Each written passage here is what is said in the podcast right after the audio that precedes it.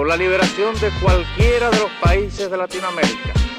En nombre de la igualdad y todo lo demás. Los indígenas viviremos eternamente. La madre tierra, militarizada, cercada, envenenada. Una noche en Latinoamérica, un programa de la Asociación Unidos para Torre Latino y Radio Campus 106.6 FM.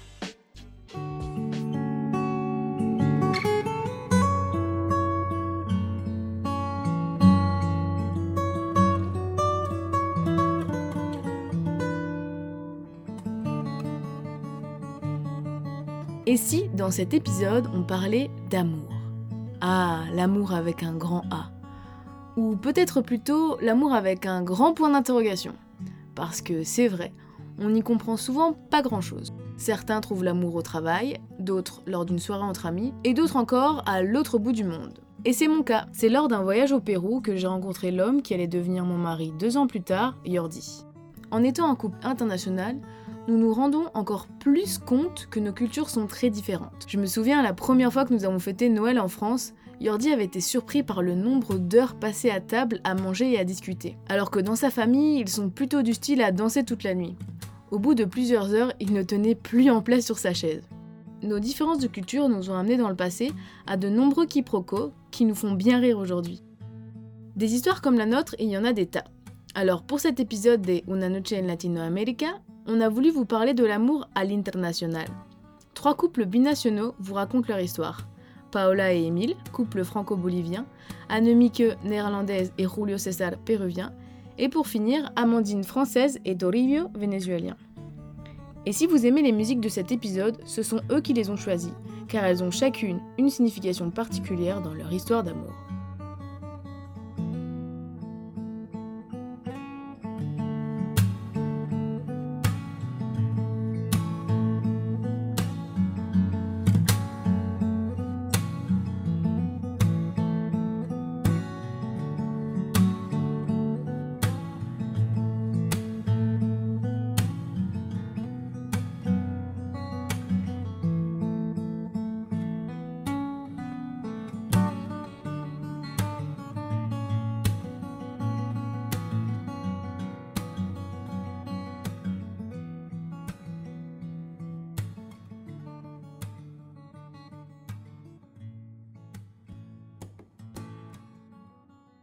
Bonjour, je m'appelle Paola, je suis bolivienne, j'ai 33 ans et ça fait 13 ans que j'habite en France, presque. Je suis arrivée en 2008, d'abord à Marseille et maintenant à Lille. Et mon copain s'appelle Émile. Bonjour, bah, toujours Émile. Je suis marseillais, expatrié à Lille depuis 7 ans et euh, je le vis bien. Alors, euh, moi je venais de rentrer de mon aîné Erasmus et une pote bolivienne nous invite à une soirée et on se retrouve dans un petit, devant un petit bar. euh, et moi, je vois juste un mec trop beau gosse, avec son petit sac à dos, avec plein de couleurs en aguayo. Je me suis dit, lui, il est pour moi. Et, et c'est comme ça qu'on s'est rencontrés, mais il m'a pas calculé la première nuit. Rien du tout. Et Ouais. d'après lui, c'est lui qui m'a vu arriver. Euh, On a bu un verre ce soir-là avec tous nos potes et puis on, on s'est plus revus euh, pendant un mois et puis après voilà après un mois le temps que ça mûrisse un peu on va dire. Parce qu'il m'avait pas calculé. Et du coup, vous viviez à Marseille avant? Ouais. Tous les deux. Ouais. Euh, moi, ça faisait 5 ans que j'étais là-bas. Et on est resté, bah, on a commencé à sortir, on est resté un an avant de monter dans, dans le Nord pour mon Master 2. Et après, je lui ai dit, je pars. Et il a dit, je viens avec toi.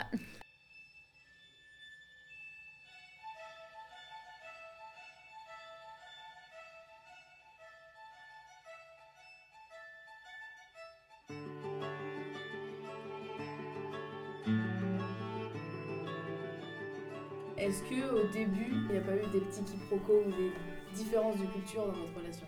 Oh oui, le premier, le plus important, je pense, c'est qu'il m'a jamais demandé de, sorte- que je sois sa copine officiellement. Et pour moi, du coup, on n'était pas vraiment ensemble et j'ai dû demander à ma pote Véronica, du coup, celle qui nous avait présenté. Je lui ai dit, Véro, il m'a pas fait la demande de sortir avec lui. Tu peux passer le message. Et elle a passé le message et il m'a invité au resto. Et au lieu de me demander, Paola, est-ce que tu veux être ma copine? Il m'a dit, on est ensemble. N'est-ce pas? N'est-ce pas? Ouais, ouais. Ah, bah après, il y, a, oui, il y a forcément les aspects culturels, euh, avec euh, des fois des petites incompréhensions. Après, moi, j'avais eu la chance d'être déjà, on va dire, amoureux de l'Amérique latine. Bah, J'étais déjà passionné par, par sa culture, donc euh, ça a aidé à ce qu'il y ait un peu moins d'incompréhension, je pense. Euh, oui, il a, eu, il a fallu plusieurs années avant que euh, sa, sa grand-mère accepte que je sois vraiment euh, son copain. Et c'était une fois qu'on était paxé parce que là-bas, ça voulait plus ou moins dire un mariage civil que, que, que j'étais accepté. Quoi. Et pas que la grand-mère, parce que le déménagement à Lille impliquait qu'on allait vivre ensemble. C'était la grosse crise avec mes parents. C'est pas tant religieux, c'est plus so- sociologique et culturel. Ouais. Parce qu'une fois, je l'ai amené en Bolivie, la toute première fois. Et ben, ça faisait 2-3 ans qu'on habitait déjà ensemble. En arrivant chez mes parents, interdiction de dormir dans le même lit. Et donc, il dormait dans la chambre de ma petite sœur qui n'était pas là. Mon père dans le salon entre les deux chambres. et moi dans ma chambre. C'était hyper marrant en tout cas. Ouais, ouais. Maintenant, on raconte et on rigole. Ça fait des petites anecdotes. Ouais. Ouais. Euh, Comment s'est passé la première fois que tu es en Bolivie, du coup, quand vous étiez en couple? Ah bah, je suis arrivé à l'aéroport, euh, c'était un jour d'élection, euh, il n'y avait aucune, euh, aucune voiture autorisée, il y a eu un taxi affrété avec des autorisations, enfin bref, c'était marrant. Et puis bon, je suis arrivé à 3 ou 4 heures, enfin, allez, 4 heures du matin, peut-être chez toi, 5 heures. Et direct, sa mère, elle, m'a pris autour de la table la matinée même à dire Bon, alors, c'est quoi tes intentions avec notre fille, etc. Et donc, ouais, direct entretien. limite, elle avait une grille de questions et tout, c'était c'était marrant. De la Bolivie, quelle est la chose qui te manque le plus? La bouffe. Mes parents, bien sûr, euh, le, le fait de ne pas pouvoir les voir, de, de voir qu'ils vieillissent à travers l'ordinateur. Mm. Mais je sais qu'à n'importe quel moment, ils peuvent venir, moi aussi je peux aller. Mais la bouffe, la bouffe, la fête, euh, toutes les petites euh, fêtes comme le carnaval, euh, à la Citas, euh, San Juan, tout ça, ça me manque beaucoup, beaucoup. Est-ce que vous, ah, vous pensez peut-être un jour vivre en Bolivie? Oui, Bah, j'aimerais bien, ouais. euh, ouais. Peut-être pas en Bolivie, Bolivie, mais en tout cas en Amérique latine, oui. On voudrait bien, un jour. Ben, moi, moi, en vrai, euh, c'était mon rêve avant de la rencontrer. Et on est resté en, en France un peu par la force des choses avec les- le travail, tout ça qui s'enchaîne. Mais euh, j'espère qu'on va pouvoir le réaliser quand même, ce rêve. Quand vous parlez ensemble de futur, comment vous, ouais, vous imaginez le futur? Avec un grand cœur. Avec plein de chiens. Non, bah après, nous, on aimerait bien voyager, hein, ça c'est sûr. euh, profiter, euh, profiter quand c'est possible et puis. euh, euh, voilà, ce sera déjà pas mal. hein. Avec plein de chiens. On verra ça. Hoy el sol se escondió y no quiso salir, te vio despertar y le dio miedo de morir. Abriste los ojos y el sol guardó su pincel porque tú pintas el paisaje mejor que él. Cuando amanece, tu lindura, cualquier constelación se pone insegura. Tu belleza huele a mañana y me da de comer durante toda la semana. Tus ojos hacen magia, son magos, los abriste y ahora se reflejan las montañas en los lagos. La única verdad absoluta es que cuando naciste tú a los árboles les nacieron frutas. Naranja dulce, siembra de querube, como el sol tenía miedo, se escondió en una nube. Hoy el sol no hace falta, está en receso.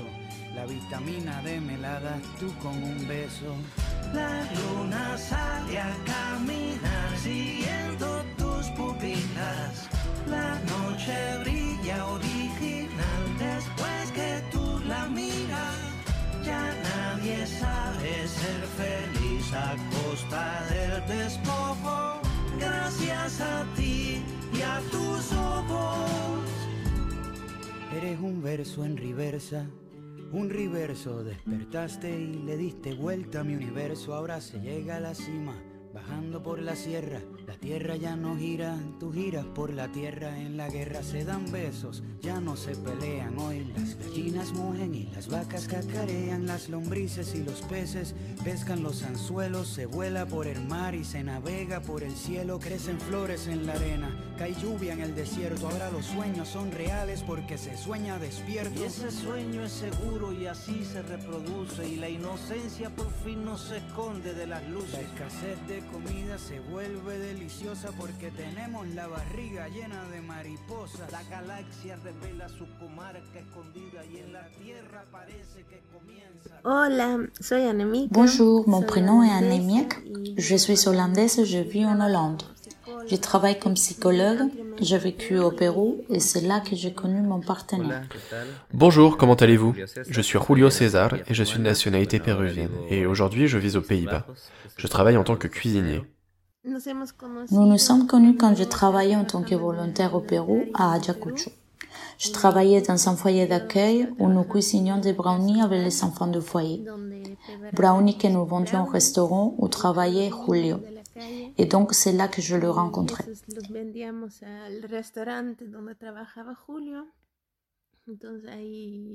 Il avait l'air d'un gentil garçon, d'une personne intéressante, et puis de là, nous avons commencé à parler.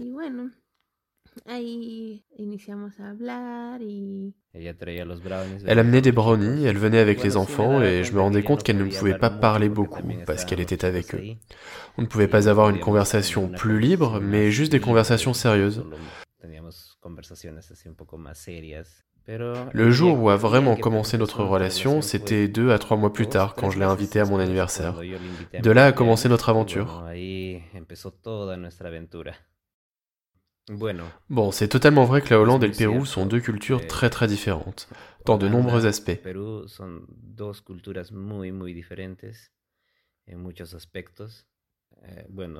Au début de notre relation, c'était un peu compliqué, très compliqué, et elle aussi. Bon, pour moi, la chose laquelle j'avais le plus de mal, c'était l'honnêteté, qui en Hollande est très différente qu'au Pérou. Parfois, Julio allait voir un verre après son travail sans me prévenir. Du coup, je dormais, je me réveillais et je ne le voyais pas dans le lit.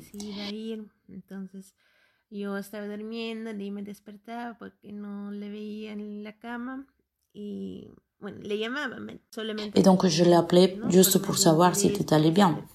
Et lui, il me disait oui, j'arrive à la maison, j'arrive à la maison. Et du coup, je me rendormais. Et après une heure, une heure et demie, je me réveillais de nouveau et il était toujours pas là. Je pensais, mais il m'a dit qu'il allait arriver. Pourquoi n'arrive-t-il toujours pas? Donc je le rappelais et il me disait, non, mais j'arrive, j'arrive, j'arrive. Et je me rendormais et je me réveillais une nouvelle fois et une nouvelle fois il n'était pas rentré.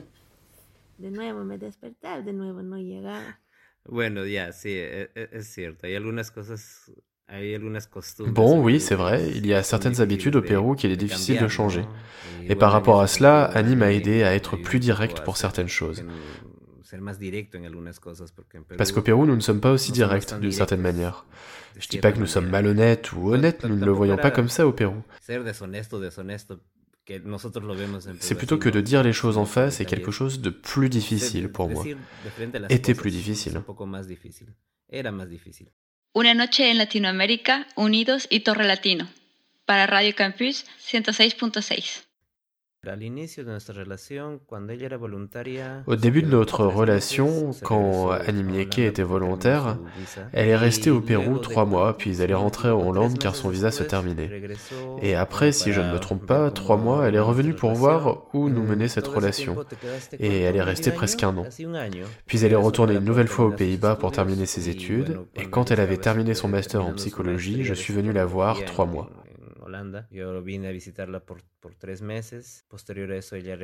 Puis elle est revenue au Pérou, et là, nous y sommes restés quatre ans. Nous avons décidé de venir en Hollande parce que maintenant, nous avons presque deux enfants.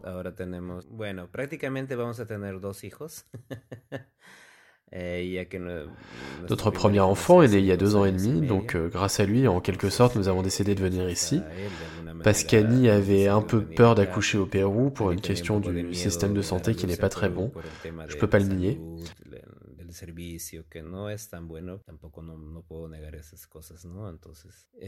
Annie est donc venue seulement pour accoucher et l'idée était de retourner au Pérou après trois mois.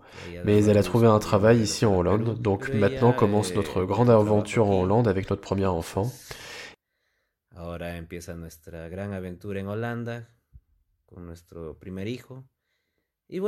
Et bon, maintenant avec notre deuxième enfant qui va naître bientôt, très bientôt, pas vrai? Oui, très bientôt. Oui, nous sommes déjà au neuvième mois de grossesse. La principale raison pour laquelle nous sommes venus vivre ici, c'est le système de santé, mais également la qualité de l'éducation.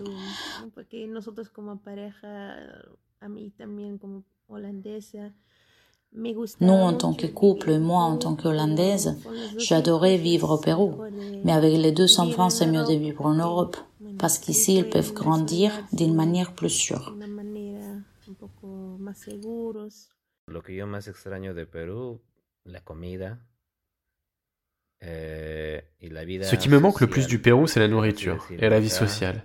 Ici, tout est plus fermé, tout le monde a ses groupes d'amis.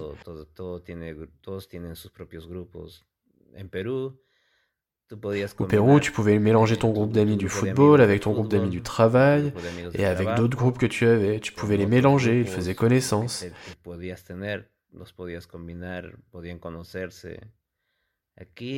Ici, c'est plus difficile ce genre de choses. Je m'y habitue toujours pas.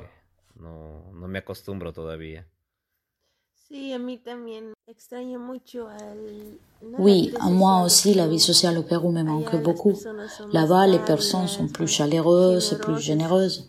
Tu arrives à un endroit et directement tu deviens le meilleur ami. Et passe un très bon moment, tu t'amuses avec une personne que tu viens à peine de rencontrer. Et puis tu n'as pas à tout planifier. Ah oui, c'est vrai. Ici, tout le monde a un agenda qu'il remplit. Peu à peu, j'essaie de le faire aussi et d'annoter des rendez-vous, mais pas toujours.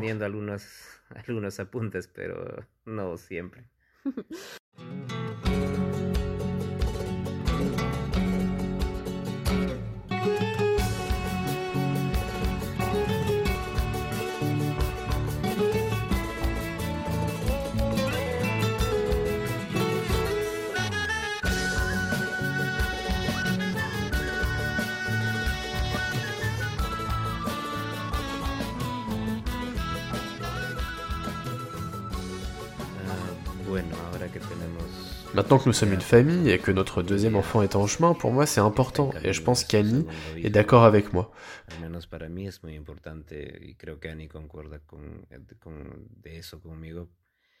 Que nos deux enfants puissent connaître autant la culture hollandaise que la culture péruvienne et qu'ils apprennent à valoriser leurs racines, mais aussi ce qu'ils ont et ce qu'ils auront ici en Hollande.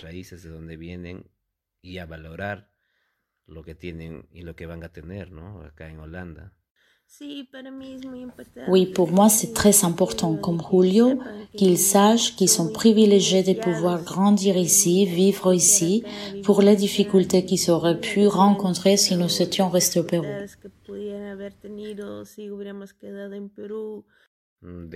Nous ne sommes pas encore sûrs de savoir si un jour nous retournerons vivre là-bas. Nous ne savons pas ce qui peut se passer dans le futur. Mais si se présente la possibilité, et si je peux obtenir les bonnes conditions pour mes enfants, c'est quelque chose que j'aimerais faire. Mais pour l'instant, ce n'est pas prévu. Pas vrai, Annie?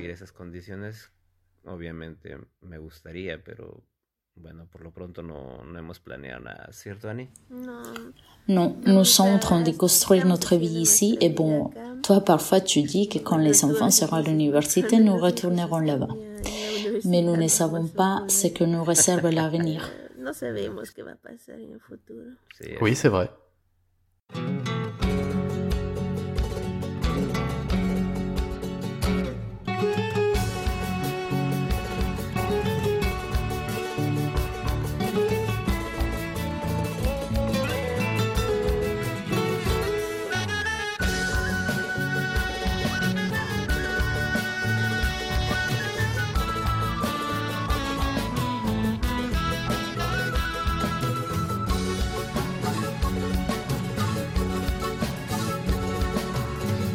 vrai. tiempo que mi vida no tiene valor. Será porque dentro mío hay un gran dolor. Tú decidiste no volver. Aquella noche yo morí. Desde esa noche nunca más volví a reír. No serete fiel. Parece que ahora sí entendí que te he perdido para siempre.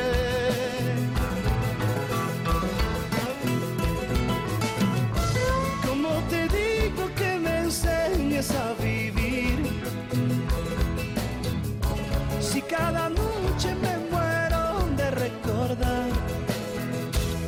gran amor, tu triste adiós, ay tu cariño aún vive en mí. No puedo más vivir sin ti, lejos de ti voy a morir, lejos de ti.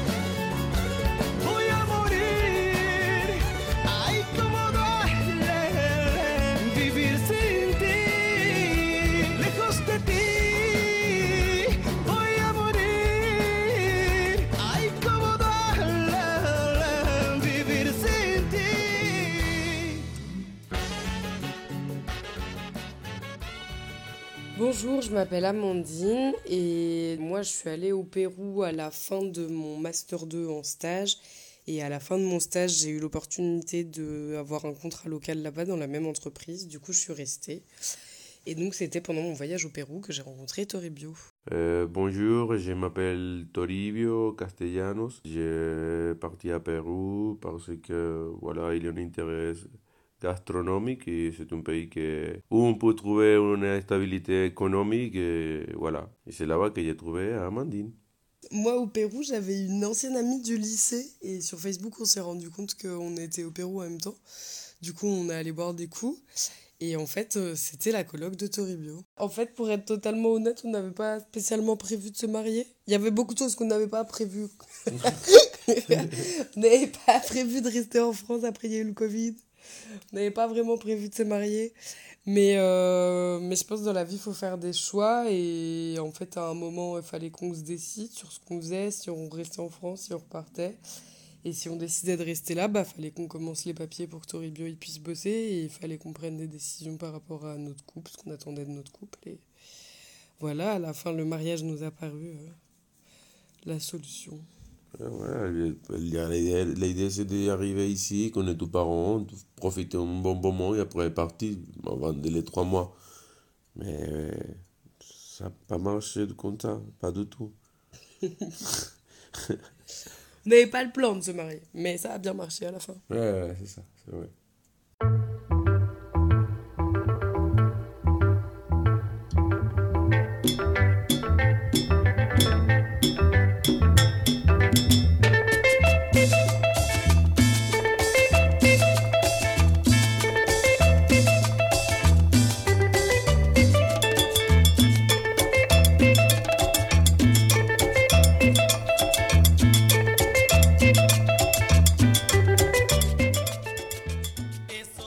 Ce qui me manque le plus du Pérou, c'est tous les petits sandwichs que j'achetais le matin. Avec les, les, les sandwichs à l'avocat, je prenais mon jus à n'importe quelle rue. Là, j'allais en vélo au taf, j'achetais mes sandwichs, mes jus pressés. Oh, j'aime trop ça. Mm, Je pense que euh, les, choses qui plus me manquent de Pérou, c'est les amis, que j'arrivais à faire des très bonnes relations avec beaucoup de personnes là-bas. Ouais, les gens étaient très gentils aussi, nos potes évidemment. Parfois, il y, a, hum, ouais, y, y, a des- y a des petites anecdotes. Quand on a passé Noël au Pérou, il y avait un grand débat parce que pour moi, en France, Noël, c'est avec la famille et euh, le Nouvel An, c'est avec les potes. Et euh, tous les Vénézuéliens, ils n'étaient pas d'accord, ils me disaient que c'était l'inverse, qu'ils passaient euh, Noël avec leurs potes et le Nouvel An en famille. Pour moi, les choses plus bizarres de la culture française, c'est que vous, vous ne savez danser, c'est pas possible ça. voilà, c'est ça, c'est tout. On aimerait trop, trop, trop aller au Venezuela, on aimerait trop. Mais euh, on avait déjà pour projet d'y aller euh, à Noël dernier, il y a eu le Covid. Euh, là, les choses se sont pas particulièrement arrangées. Surtout que maintenant, il y a toutes les histoires comme quoi il y a des vaccins. C'est pas les mêmes vaccins qui sont reconnus en France et au Venezuela. Donc pour l'instant, euh, tout paraît très compliqué, mais franchement, on adorerait, on adorerait. Hmm. Ouais, là, je sens qu'en plus, ça devient nécessaire pour Toribio. Hmm. Franchement, oui, euh, pouvoir faire un truc bien à Venezuela et pouvoir vivre, habiter là-bas un temps. moi aussi, j'aimerais bien, ouais. Ouais, franchement, j'aimerais bien.